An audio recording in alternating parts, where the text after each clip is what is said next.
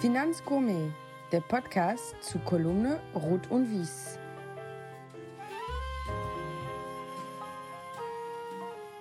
Liebe Podcast-Freunde, willkommen zurück beim Podcast Finanzgourmet.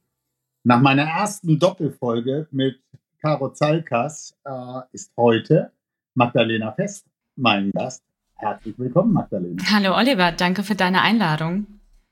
Ich bin total gespannt, ob wir es schaffen, äh, den Zeitrahmen auch zu sprengen. Stoff habe ich genügend. Mal sehen, ob du auch zu einer Doppelfolge wirst oder ob wir es im, im eigentlichen Rahmen hinbekommen. Ich freue mich riesig, dass du zugesagt hast, äh, dass du heute hier bist. Und ja, ich fange gleich mit der ersten Frage an. Hol den Wein, wir müssen reden. Es geht um dich. Was hast du denn mitgebracht? Ich habe mitgebracht einen Chardonnay vom Weingut Hess aus Napa Valley in Nordkalifornien. Wir waren dort im Sommer 2018, haben einige nette Tage in Napa Valley verbracht und unter anderem eben auch Wine-Tastings gemacht. Und die Chardonnays aus Napa Valley stechen vor allem durch einen leicht modrigen Geschmack hervor, der dort durch die Eichenfässer entsteht, in dem der Wein reift. Und das macht den Wein sehr intensiv und auch besonders. Der hat eine ganz tolle Farbe, ein leuchtendes Gelb und Aha. ist in meinen Augen auch ein perfekter Allrounder. Der schmeckt nahezu zu jedem Gericht und äh, genauso gut auch standalone. Also wenn man sich einfach nur gemütlich ein Glas Wein auf der Terrasse gönnen mag. Und wenn wir zu Hause unseren Gästen kalifornischen Chardonnay anbieten, wird auch jedes Mal nachgefragt, was ist das für ein Wein und wird auch gerne nachgekauft. Ich habe mich tatsächlich auch über dieses Weingut ein bisschen schlau gemacht. Okay. Das Weingut Hess wurde von Donald Hess in den 80er Jahren gegründet.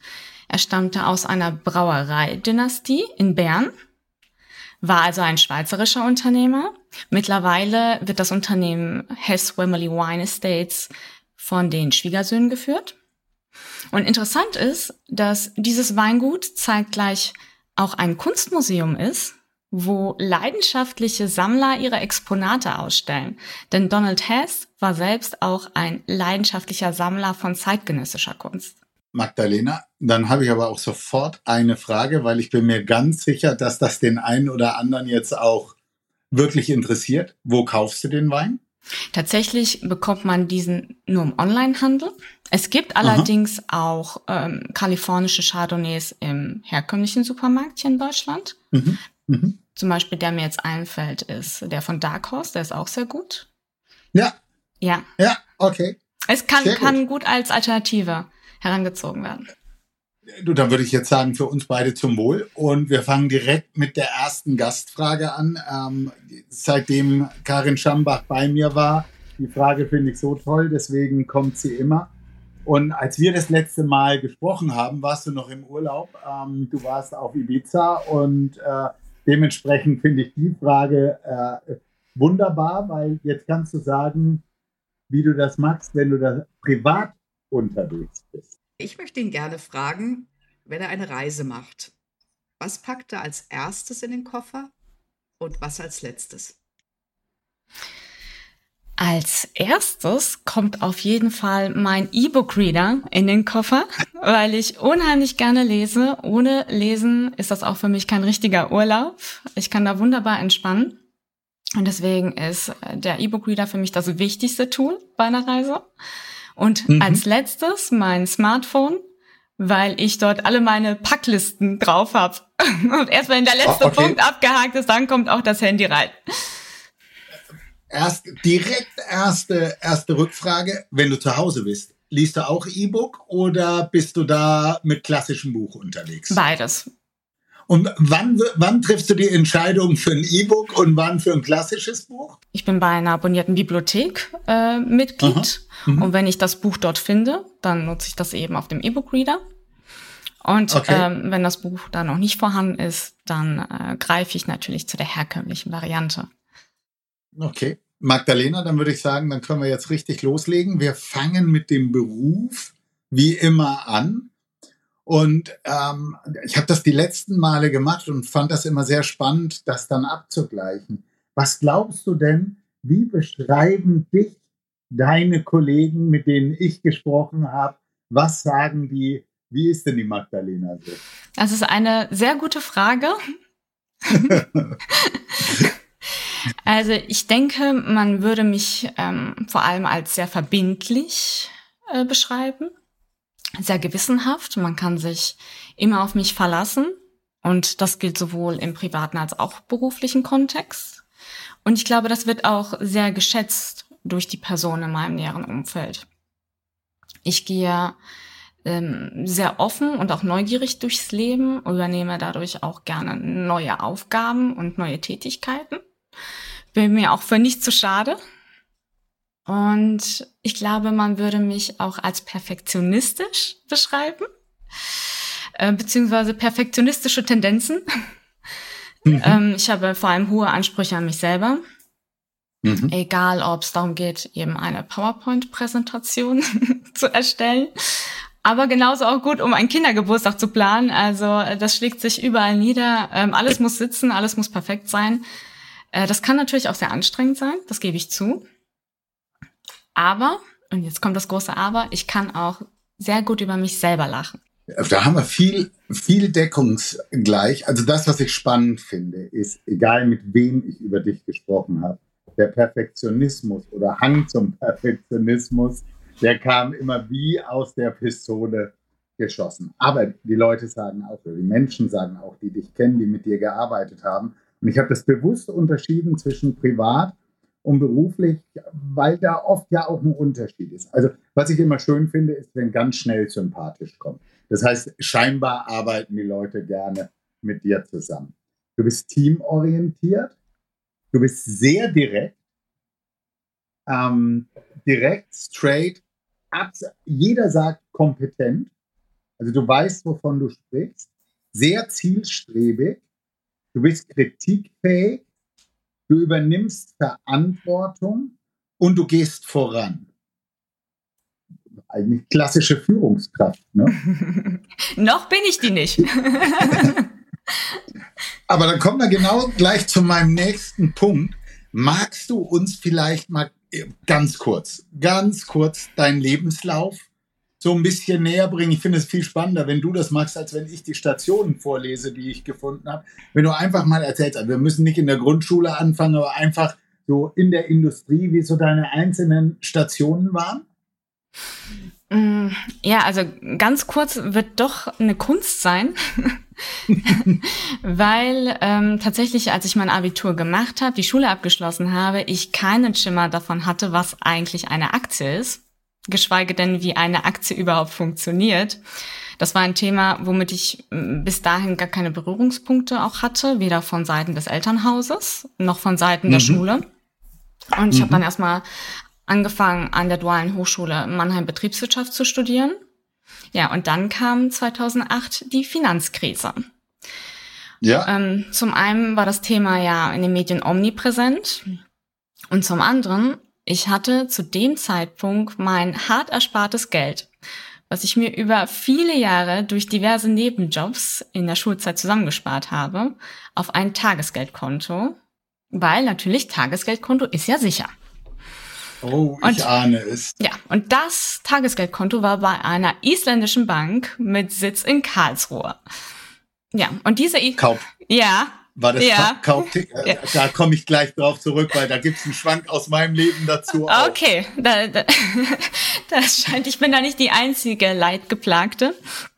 Auf jeden Fall ist diese Bank ins Straucheln gekommen und die Konten wurden zugefroren. Und das war im Studium dann doch sehr, sehr bitter, weil man benötigt dann doch jeden Euro. Mhm. Ich hatte also mehrere Monate keinen Zugriff. Und als so diese erste mhm. Schockwelle dann verdaut war, war der nächste Impuls, mich damit auseinanderzusetzen, was hat eigentlich dazu geführt? Ja, was hat diese Finanzkrise ausgelöst? Wie funktioniert der Markt? Wie, funktioniert, wie funktionieren die Mechanismen an der Börse? Also ähm, habe ich mich da eingelesen, habe mir Literatur besorgt, habe im Studium Investmenttheorie als Wahlfach gewählt und wollte auch in der Praxis mehr darüber erfahren, Und ich bin damals zu meinem damaligen Ausbildungsleiter bei der Heidelberger Leben gegangen, wo ich das duale Studium gemacht habe und habe meinen Wunsch geäußert. Und er meinte, das sieht der Ausbildungsplan nicht vor, dass ich in den Investmentbereich reinkomme. Aber er will mir keine Steine in den Weg legen. Und wenn ich das unbedingt machen möchte, dann muss ich mich selber drum kümmern. Ja. Okay. Gesagt, getan. Ich bin ja straight. ja. Habe mich dann also erkundigt, wo ist diese Abteilung eigentlich angesiedelt im Haus. Okay, dritte Etage zusammen mit der Versicherungsmathematik. Ich bin da also hin. Und man muss sagen, da prallten Welten aufeinander. ähm, um einfach mal die Klischeeschublade aufzumachen, die Versicherungsmathematiker auf der einen Seite und auf der anderen Seite ich mit langen, hellblonden, gefärbten Haaren, hohe High Heels, so ein bisschen, man kann sich das vorstellen, Daniela Katzenberger-Style. Und mhm. die waren, ich bin mir sicher, die waren überzeugt, die hat sich hier komplett verlaufen. Aber ich habe mich nicht beirren lassen. Ich bin also, äh, ja, ich habe mich durchgefragt bis zu meinem späteren Chef und habe da meinen Wunsch auch nochmal geäußert, erklärt, wer ich bin, was ich mache und dass ich eben gerne Erfahrung im Investmentbereich sammeln möchte. Und glücklicherweise hat er dem zugestimmt. Und das hat einfach meinen Weg insgesamt in dieser Branche einfach geebnet. Ich habe dann ja. nach dem Studium auch als Analyst in dem Bereich angefangen, habe mich sukzessive hochgearbeitet. Dann wurde ich äh, 2015 schwanger, bin dann während meiner Elternzeit äh, privatbedingt nach Düsseldorf gezogen, habe nach mhm. meiner Elternzeit dann bei der APO Asset angefangen, mhm. eine Tochtergesellschaft der APO Bank und der Deutschen Ärzteversicherung. Mhm. Zuerst am Trading und Advisory Desk, habe dort das ähm, ja, Order Desk mit aufgebaut, das Order Management, weil einfach neue MIFID-Regularien rauskamen, damit alles mhm. entsprechend auch seine Richtigkeit hat und wir waren für die Advisory-Mandate zuständig und 2019 bin ich dann ins Dachfondsmanagement gewechselt das hat ja. sich vor allem auch vor dem Hintergrund angeboten, weil ich in der Vergangenheit sehr viel mit Fondsanalyse und Fondsselektion zu tun hatte. Ja. Ja, und dann kam Corona. Das hat ja auch noch mal vieles auf den Kopf gestellt. Ähm, und auch wir im Team haben natürlich geprüft, wie müssen wir unseren Ansatz, unseren traditionellen Multi-Asset-Ansatz anpassen, um eben diesen neuen Anforderungen am Markt einfach ja zu entsprechen und wir haben dann uns entschieden, einen thematischen Ansatz zu verfolgen, den Mensch in den Mittelpunkt unserer Investments zu stellen. Und sukzessive haben wir dann eben ähm, regional fokussierte Fonds gegen Themenfonds ausgetauscht. Ja, und letztes Jahr hat die Ferie jemanden gesucht, der einen komplett neuen thematischen Ansatz äh, implementiert, aufsetzt. Und so kam ich mit der Ferie ins Gespräch und seit Oktober letzten Jahres bin ich bei der Ferie mit an Bord. Und die Ferie ist ja auch wieder ein bisschen näher an Heidelberg, ne? Genau. Das hat natürlich auch äh, bedingt, dass wir zurück in die Kurpfalz gezogen sind. So. Dann, also erstmal zurück zur Kaupting. Ich hatte tatsächlich Glück im Unglück. Ich habe 2007 Nordea verlassen und einer meiner damaligen Chefs ist zeitgleich gegangen und der ist bei Kaupting gelandet und der wollte mich dort mitnehmen und letztendlich das war alles schillernd, glänzend. Das war so eine Adresse, wo du als junger Mann dachtest, super, immer, das ist Business Class, so wie es sein muss. Und dann hatte ich aber das Angebot eben auch von Barings und habe mich dann gegen Kaupting entschieden. Und es war definitiv pures Glück, pures Glück. Aber ein Teil meiner Familie ist tatsächlich äh, kommen aus Island und die hat dieser Bankrott der Bank und eigentlich auch des Landes richtig erwischt. Deswegen verstehe ich sehr, sehr gut, was du da gerade gesagt hast. Zweiter Punkt. Du warst bei der APO, du warst damals bei äh, Mark Momberg. Das ist ja im Dachfondsmanagement einer der Grand Seigneurs äh, unserer, unserer Industrie. Da habe ich mir auch überlegt, als du das gerade gesagt hast, eigentlich wäre der Mark auch mal jemand hier für den Podcast. Da muss ich unbedingt mal mit ihm sprechen, ob das vielleicht auch was für ihn wäre. Aber du bist ja dann weggegangen und bist zur Ferie gegangen. Was waren denn so die Hauptbeweggründe, äh, zur Ferie zu gehen? Außer dass, ich meine, die Ferie ist natürlich eine ganz, ganz tolle Adresse, aber was war für dich so, wo du gesagt hast, I wanna move? Tatsächlich haben da mehrere Faktoren reingespielt. Ein wesentlicher Faktor war tatsächlich die Pandemie. Ähm, mhm. Das hat natürlich dazu geführt, dass äh, man viel mehr von zu Hause aus gearbeitet hat.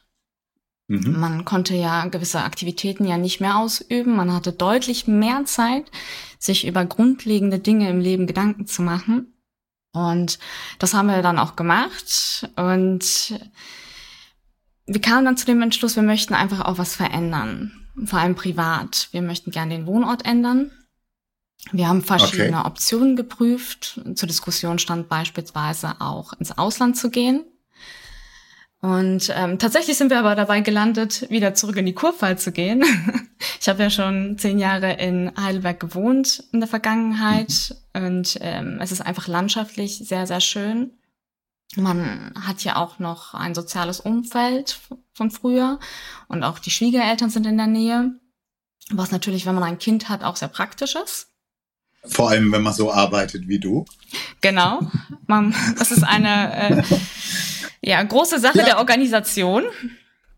Ja. Und ähm, ja, wie gesagt, parallel ähm, war die Ferie ja jemand, äh, war die Ferie auf der Suche nach jemandem, der eben diesen neuen thematischen Ansatz implementiert. Das hatte also inhaltlich auch sehr, sehr gut gepasst.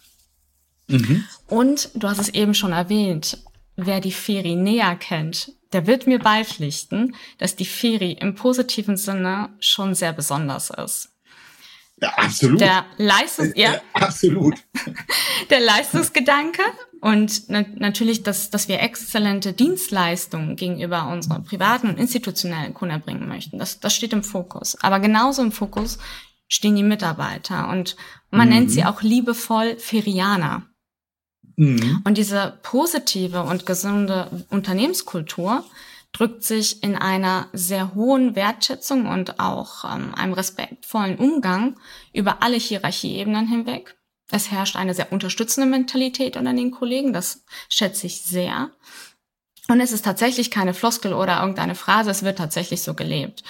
Und als es öffentlich bekannt wurde, dass ich zur Firi wechsle, da habe ich unter anderem auch eine Nachricht von einem Branchenkollegen erhalten, der schrieb, na, da haben sie sich aber ein Unternehmen mit Seele ausgesucht und ich glaube, das beschreibt die Feri ganz gut.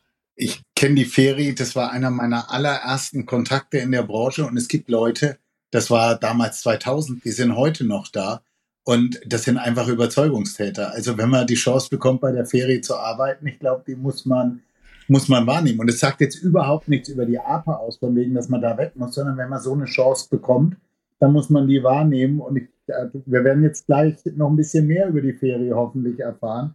Deswegen ähm, sehr, sehr schön, dass du da gelandet bist. Ich würde aber gerne noch eine Zwischenfrage stellen, weil mich das tatsächlich natürlich auch interessiert. Du hast gesagt, Ausland war auch eine Option. Wo wäre denn das Ausland gewesen? Wo du, dein Mann und eure Tochter hingegangen wärt?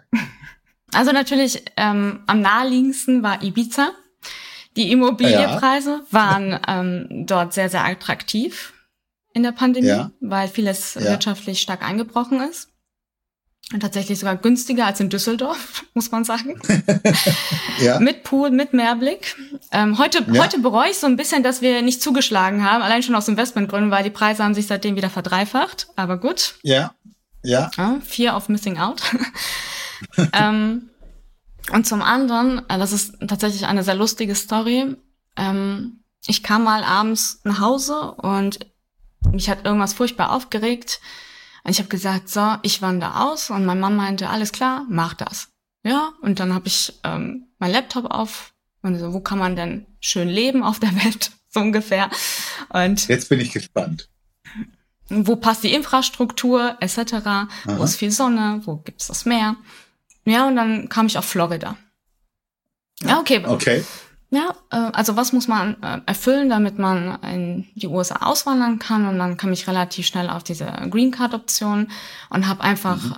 ja, spaßeshalber meine Daten eingegeben. Dich beworben? Nicht, nicht okay. beworben, sondern man kann ja so eine Vorabprüfung machen, ob man überhaupt ja, berechtigt okay. ist. Und die mhm. fragen dann verschiedene Daten ab, auch eine Einkommensspanne etc. und Bildung. Na gut, und das, das war spät abends. Ich habe dann nochmal meinen Laptop zugeklappt und das Thema war gegessen. Das war mehr so eine, so eine Spontanreaktion. Auf jeden Fall am nächsten Tag es war ein, ja, es war ein Samstag, da haben wir gemütlich gefrühstückt, auf einmal klingelte mein Handy und ich guck ähm, aufs Handy und dann stand da eine amerikanische Nummer. Verdammt, wir müssen weg. ja, bin ich erstmal so dran gegangen und dachte, okay, ja. was erwartet mich jetzt? Und dann, ja, für Miami Immigration Department, ähm, die haben ja gestern gesehen, dass ich mich, äh, ja, so eine Vorabprüfung gemacht habe. Ja. Und er möchte mir gerne einfach nur mal ein paar Fragen stellen. Und es ist ja total toll, dass ich mich äh, dafür interessiere, weil ich ein perfekter Kandidat wäre, um in die USA zu kommen. Ähm, ja, und hat dann wirklich diverse äh, Sachen nochmal abgefragt. Was, was mache ich ähm, genau beruflich? Wie sind dann die, die schulische Ausbildung etc., Studium?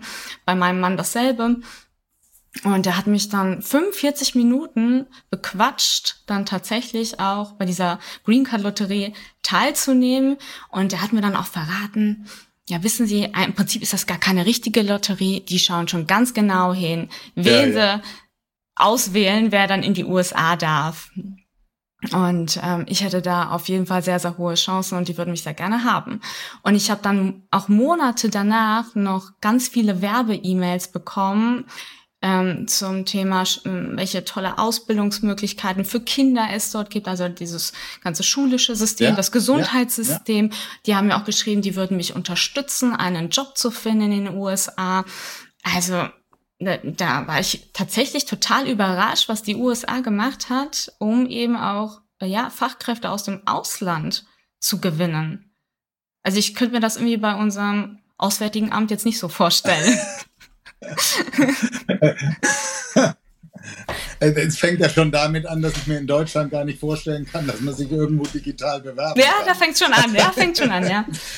So, aber, aber, also jetzt machen wir wirklich den Exkurs aber auch zu Ende. Also die haben sich um dich bemüht. Und warum wurde es dann Heidelberg und nicht Florida? Ja, also wie gesagt, man hat verschiedene Optionen ne, gegeneinander abgewegt. Und wenn man, glaube ich, in die USA geht, dann ist das nochmal eine ganz andere Art von Zeltabbrechen, als wenn man ja. in Deutschland bleibt. Das, das ist so. Dann noch eine ganz kleine Frage dazu. Hättest dein Mann mitgemacht? Wie, wie knapp wart ihr denn davor zu sagen, wir brechen die Zelte ab? Weil da gibt es keine Schwiegereltern, die auf die Kleine aufpassen. Nee, das, das nicht. Ähm, also er wäre mitgegangen. Doch. Cool. Cool. Gut. Also, du hast dich beworben und zum Thema Bewerbung habe ich tatsächlich eine Gastfrage. Die hatte ich zwar woanders vorgesehen, aber die nehmen wir jetzt. Und zwar, du bist ja auch bei den Vorfrauen. Mhm. Und die liebe Anne Connelly hat mir was Schönes für dich geschickt. Ja, liebe Magdalena, da du ja sehr erfolgreich deine Karriere bestreitest äh, in der Branche. Meine Frage an dich, welchen Tipp hast du denn für Frauen, die demnächst ein Bewerbungsgespräch haben? Das äh, würde mich jetzt mal interessieren. Auf jeden Fall klar kommunizieren, ähm, auch was eigene Bedürfnisse angeht. Mhm. Da die eigenen Bedürfnisse definitiv ähm, nicht verstecken ähm, und authentisch bleiben. Das ist das A und O. Und auch nicht nur in Bewerbungsgesprächen, sondern im beruflichen Alltag. Es war ein ganz großes Learning auch für mich, was ich hatte. Also man hat irgendwie in der Vergangenheit auch schon mal versucht, ja, jemand zu kopieren, ne? Oder hm? jemand ja, nachzuahmen, ja, ja, weil man den oder die als besonders kompetent wahrgenommen hat. Und da muss ich einfach zugeben, dass das einfach nicht aufgegangen ist. Ähm, also mhm. die Performance, die war eher mäßig und je authentischer ich wurde, desto besser habe ich performt in, in vielerlei Hinsicht. Zusammengefasst, bleib bei dir selbst. Bleib bei dir selbst und sei dir klar über deine Ziele. Ja, okay. Ziele, guter Punkt, danke. Ähm, was ist denn heute deine Aufgabe bei der Ferie? Also ich bin ja im Portfolio-Management angesiedelt. Mhm. Und bin dafür verantwortlich, Zukunftsthemen, Zukunftstrends in einen Investmentansatz zu übersetzen. Die Idee der Zukunftsportfolios selbst ist ähm, gemeinsam aus der Institutswelt des Feri Cognitive Finance Instituts und dem Investmentmanagement der Feri entstanden. Das Institut ähm, wurde 2016 durch unseren Vorstand Herrn Dr. Rapp ins Leben gerufen. Es ist ja, ja. ein Forschungszentrum, ein Think Tank für Zukunftsthemen. Es ist eine Non-Profit-Gesellschaft. Und diese ja. hat seitdem über 40 Studien und Cognitive Commons und Briefings zu diversen Zukunftsthemen veröffentlicht, wie beispielsweise Alternative Food, alternative Mobilität, Blockchain, Wasserstofftechnologie, Langlebigkeit, Blue Economy, aber auch eben alles, was mit den Potenzialen und Risiken von künstlicher Intelligenz einhergeht. Und dieses Institut hat hierfür auch mit sehr renommierten Experten zusammengearbeitet, wie beispielsweise das Fraunhofer Institut, okay. ähm, die Universität St. Gallen beispielsweise oder auch Geomar, mhm. das Helmholtz Institut für Ozeanforschung oder auch WWF. Und diese Studien kamen am Markt sehr, sehr gut an. Und sukzessive hat das Institut einen immer höheren Bekanntheitsgrad und Akzeptanz erlangt. Und die Frage, die dann auch immer mehr in den Vordergrund gerückt ist, wie finden sich diese Erkenntnisse aus diesen Studien in den Investmentansätzen der FIRI wieder? Und so ist die Idee der Zukunftsportfolios geboren worden. Und als ich dann im Oktober letzten Jahres zur FIRI gekommen bin, war es eben meine Aufgabe, diese Idee in einen konkreten Konzeptvorschlag zu übertragen. Wir haben dann auch die ersten Monate sehr intensiv daran gearbeitet und haben auch diese Idee weiterentwickelt. Und im Mai diesen Jahres war es dann endlich soweit und ähm, wir haben die Strategie lanciert. Wir gingen damit an den Start und insgesamt bilden wir aktuell 15 verschiedene Zukunftsthemen in dieser Strategie ab. Und grob kann man diese Themen ähm, in die Bereiche Technologie, sozioökonomische mhm. Entwicklung und Umweltthemen einklassifizieren. Und wir bieten zum einen eben ein Masterportfolio, was alle diese 15 Themen ja, spielt, sag ich mal, und dann noch dezidierte Themenportfolios. Davon haben wir drei Stück, die einen dezidierten Themenschwerpunkt verfolgen, je nach Kundenpräferenz. Magdalena, ich habe vorhin gesagt, du übernimmst Verantwortung und du gehst voran. Ja, jetzt habe ich mir bei der Ferie das mal auf der Homepage angeschaut die Überschrift ist, oder bei der Pressemitteilung war die Überschrift, investieren in strategische Zukunftstrends. Und ich bin eben, habe ich auch gesehen, Impulsgeber ist das Feri Cognitive Finance Institut. Ähm, Impulsgeber heißt, die geben dir Ideen, äh, die machen dir die Studien. Aber wie gehst du denn voran? Weil mein, bitte korrigiere mich, wenn ich das falsch lese, aber mein Verständnis ist, du baust diese Portfolios. Korrekt? Genau. So. Heißt das, dass du für all diese Themen, die du gerade genannt hast, auch wirklich Experte mittlerweile bist? Also wenn es um KI geht, wenn es um Nachhaltigkeit geht, wenn es um Food geht, bist du da so tief im Thema äh, mittlerweile drin oder hast du viele, die dich dabei auch unterstützen? Definitiv das Letztere. Weil mhm. es wäre auch unglaubwürdig zu behaupten, ich bin für jedes einzelne Thema die Expertin. Ich schaue ja. übergeordnet auf die Themen und ich muss sie sinnvoll zusammenbringen und sie investierbar machen. Du hast es eben erwähnt, bei der Themenauswahl spielt ja eben das FIRI Cognitive Finance Institut eine sehr entscheidende Rolle. Hier fließt sehr, sehr viel Input rein und ist auch bezogen auf das Research der Hauptblock, auf den wir zurückgreifen. Dahinter steht eben diese breite und tiefe Expertise, von der du eben gesprochen hast. Mhm. Aber es ist eben auch nicht so, dass wir die Themen, die das Institut covert, blind in das Portfolio aufnehmen, sondern wir im Investmentmanagement schauen uns an, was gibt der Markt her? Ja, wie clustert der Markt die Themen? In welchen Bereichen haben wir eine thematische Reinheit? Und ganz wichtig natürlich, wie sieht es mit der zugrunde liegenden Liquidität der Produkte aus, weil letztendlich sollte die Entwicklung eines Themas auch nicht ähm, abhängig von der Wertentwicklung einiger weniger Unternehmen sein. Ne? Um vielleicht hier mal auch ein konkretes Beispiel zu nennen. Anfang des Jahres gab es eine Veröffentlichung seitens des Instituts zum Thema Vertical Farming. Ein wirklich sehr spannendes Thema, ähm, was auch ergänzend dazu helfen kann, den weltweit steigenden Nahrungsmittelbedarf zu begegnen. Mhm. Mhm. Ähm, aber wir sprechen hier von einem sehr nischigen Segment. Bislang gibt es nur wenige gelistete Unternehmen in dem Bereich und die, die gelistet sind, haben eine sehr geringe Marktkapitalisierung und sind in der okay. Regel auch noch extrem unprofitabel. Und als wir mit Experten in diesem Bereich gesprochen haben, hieß es auch, vor 2025, vor 2026 ist hier auch nicht mit einem positiven EBITDA zu rechnen. Mhm. Und wir lösen das, indem wir sagen, okay, wir stellen uns in dem Bereich deutlich breiter auf, ja, und mal um das Thema Alternative Food zu nehmen, haben wir dann gesagt, wir investieren in einen globalen Sustainable Food and Water Fonds, der unter anderem aber auch die Technologien mit aufgreift, die im Bereich Vertical Farming ebenfalls zum Einsatz kommen. Ja, also Stichwort Präzisionslandwirtschaft. Ist es bei den oder bei dem von dir verwalteten Portfolios auch so, äh, wir reden immer über Zielinvestment. Das heißt, du baust ein Portfolio aus Fonds, aus ETFs. Ähm, kannst du dort auch noch andere Vehikel nehmen oder ist es, äh, ich habe das verstanden, es ist kein klassisches äh, Dachfondskonstrukt, sondern es sind Segregated Accounts, die ihr da mhm. managt. Also ich kann auch nicht, ich selber kann auch nicht sagen, so wie ist die WKN, äh, das finde ich toll, was die Magdalena macht, das will ich kaufen. Aber es, wir reden wieder über Zielinvestments, was ja typisch für die Ferie ist und eure genau. Qualität neben dem, was du gerade beschrieben hast, auch darin zugrunde liegt, dass ihr eben die richtigen genau. Vehicles findet. Verstanden. Ganz genau. Aber wir arbeiten natürlich auch weiter. Ähm, das heißt, ähm, hier sind wir auch noch nicht am Ende mit dieser Strategie. Mhm. Und äh, wir werden uns auch offen halten, wie wir uns in der Zukunft damit positionieren möchten. Ob wir sagen, okay, wir werden das als eigene Fondslösung nochmal lancieren am Markt mit einer eigenen mhm. BKN und Eisen.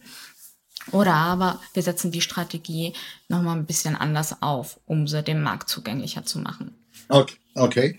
Im Moment sind deine Kunden die Ferikunden. Mhm, ganz genau. Okay.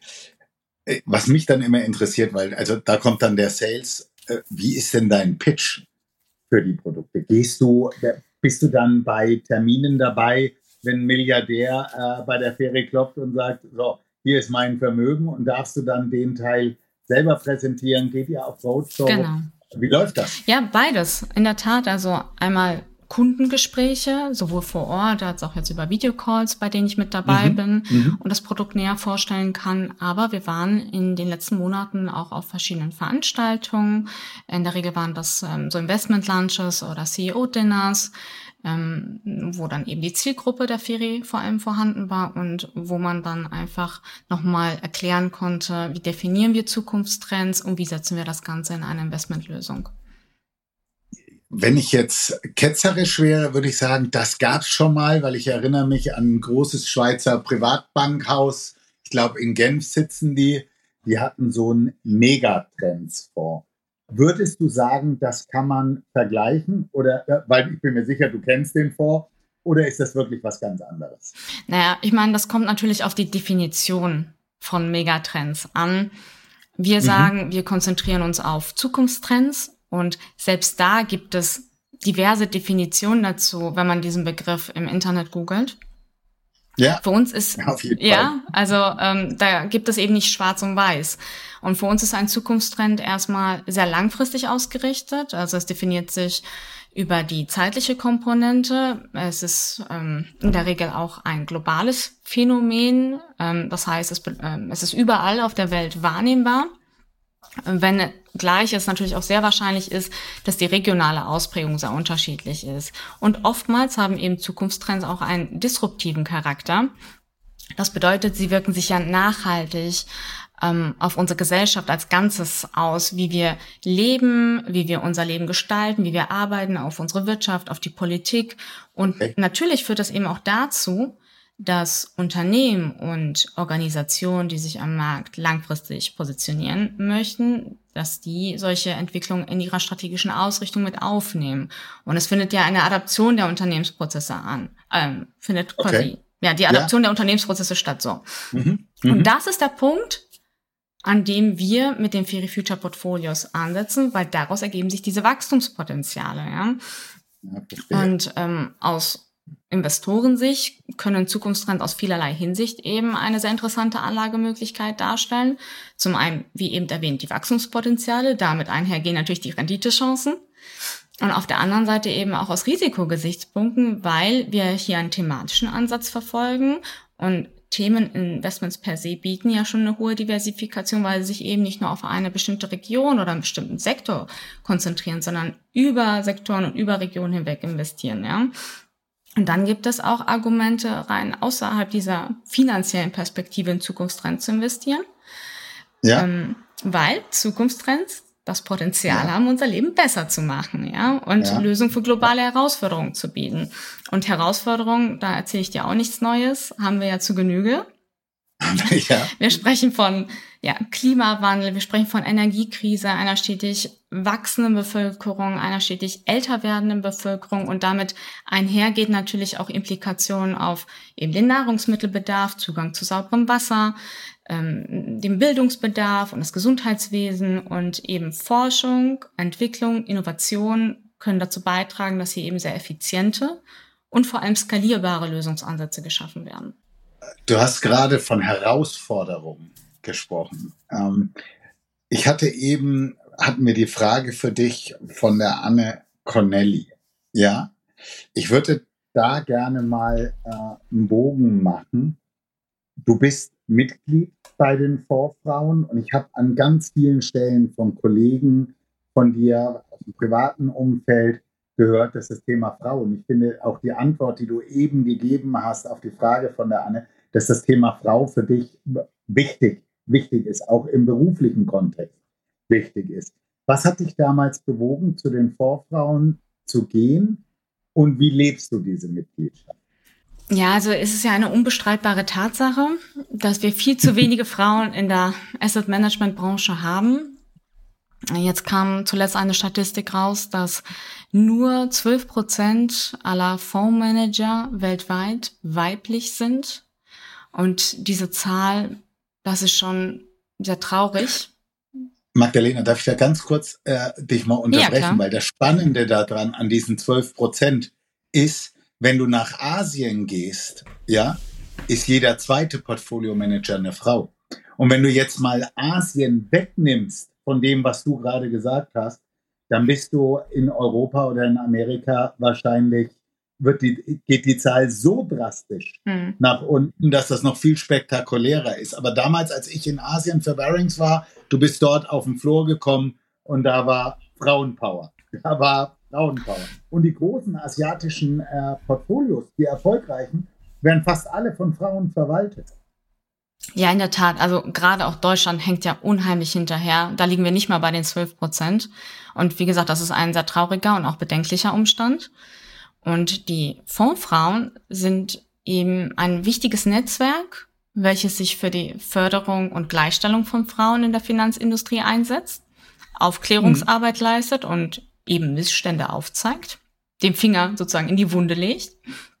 Parallel werden weibliche Vorbilder hier auch hervorgehoben und es gibt auch diverse Austauschmöglichkeiten wie so Netzwerktreffen, ähm, um einfach auch Frauen für eine Karriere in der Finanzindustrie zu inspirieren. Und ja. ich persönlich finde das ähm, sehr, sehr wichtig weil für die Asset Management Branche damit auch ein sehr großes Potenzial erschlossen werden kann. Und gerade in mhm. Zeiten vom Fachkräftemangel kann man sich dieser Diskussion auch nicht entziehen. Und ich war auch bereits seit den Anfängen 2015 mit dabei. Schön. Ähm, seitdem ist das Ma äh, Netzwerk massiv gewachsen und es gewinnt auch immer mehr Asset Management Firmen für sich, ähm, die das Netzwerk fördern und auch unterstützen. Und unter anderem ist ja auch die Feri ein Unterstützer, by the way. Ja, also es ist auf jeden Fall nicht mehr wegzudenken. Gott, sehr gut. Ja, danke. Gibt es noch irgendwas Berufliches, wo du sagen würdest, boah, da könnten wir drüber sprechen oder das würde ich noch gerne erzählen, weil sonst würde ich jetzt zur privaten Magdalena kommen. Dann lass uns mal die Seite wechseln. Dann, wir, dann, dann wechseln wir die Seite. Magdalena, äh, du, wir haben schon ganz schön viel Zeit ins Land äh, gebracht fürs Berufliche. So viele spannende Themen, also auch gerade um die, um die Ferie herum. Ähm, ich habe ja gedacht, wir schaffen es in einer Stunde. Ähm, bist du damit einverstanden? Wir packen das Private in den zweiten Block und äh, machen eine Doppelfolge. Natürlich. Und du erinnerst dich, Oliver, ich habe zu Anfang dagegen gewettet und jetzt sind wir doch an diesem Punkt angelangt. Eieiei. Ich freue mich. Danke dir. Danke dir. Liebe Finanzgourmet Podcast-Zuhörer, wir haben ganz viele Anregungen bekommen. Und eine der Anregungen war, Oliver, stell doch ein bisschen mehr Weingüter wieder vor. Hol den Wein wieder ein bisschen in den Fokus. Und da haben wir uns überlegt, das machen wir jetzt. Ich werde in jeder Folge bei jedem Gast neben dem Wein, der meinen Gast widerspiegelt, werde ich auch ein Weingut vorstellen. Weil ich ja ganz viel unterwegs bin und bei mir war es am Wochenende wieder mal soweit. Ich war in Schweigen-Rechtenbach in der Pfalz. Da gibt es drei ganz große bekannte Weingüter. Das ist Jülk, das ist Becker und dann war ich beim Weingut Bernhard, bei der Familie Bernhard. Ich habe mich selber schockverliebt. Warum habe ich mich schockverliebt? Weil dieses Weingut so eine tolle Geschichte hat. Und diese Geschichte hat mir die Frau vom Winzer, Sabine Bernhard, näher gebracht. Und es fängt damit an, dass zwei Drittel dieser Weinberge, der Weinberge vom Weingut Bernhard auf elsässischer Seite liegen. Und zwar die wertvollsten Lagen des Weingutes. Der Urgroßvater hat um 1900 diese Weinberge äh, rund um die Weißenburg oder um den Weißenburg gekauft. Und man kann sich vorstellen, speziell nach dem Zweiten Weltkrieg hätte die Sache auch komplett anders laufen können, weil die Familie sollte eigentlich zwangs enteignet werden. Äh, dort hat sich kein elsässischer Winzer damals interessiert und wollte die Weinberge haben und deswegen durfte die Familie die Weinberge auch behalten. Nachteilig ist aktuell nur, und da kommt wieder typisch deutsches Gesetz, die Weinberge dürfen nicht als Lage auf dem Etikett erwähnt werden und dementsprechend wird da mit Kürzeln gearbeitet. Das Weingut Bernhard ist ein VDP Weingut und es besticht durch absolute Qualität. Ich habe Gutsweine getrunken, ich habe Ortsweine getrunken dort. Ich habe natürlich auch die ersten Lagen und die großen Gewächse probiert. Und ich kann nur eines sagen, so wie Sabine Bernhard das mit mir, meinen Eltern und Andrea gemacht hat, es hat mich absolut begeistert, weil wir haben begonnen mit den Gutsweinen. Das macht man eigentlich immer und sind dann aber bei der Rebsorte geblieben und haben uns innerhalb der Rebsorte nach oben getrunken. Das war ein absolutes Vergnügen und wer das Weingut Bernhard besucht, meine beiden Tipps sind definitiv Spätburgunder. Jetzt werden wieder alle sagen, ja, der Oliver, der will ja immer Spätburgunder. Aber schaut euch mal den Schweigener Sonnenberg an und unbedingt probiert den Sonnenberg KT Spätburgunder von 2019. Absolute Erlebnisse. Und für die Weißweinfans Sauvignon Blanc Reserve von 2020 oder 2021. Dementsprechend absolut eine Reise wert. Und die anderen beiden Weingüter, die ich vorhin genannt habe, die machen auch richtig Spaß. Risikohinweis. Sämtliche Inhalte dieses Podcasts dienen ausschließlich der Wissensvermittlung und Unterhaltung. Es handelt sich dabei weder um Anlageberatung noch um Empfehlungen zum Kauf oder Verkauf bestimmter Finanzprodukte. Was du mit deinem Geld machst, entscheidest alleine du.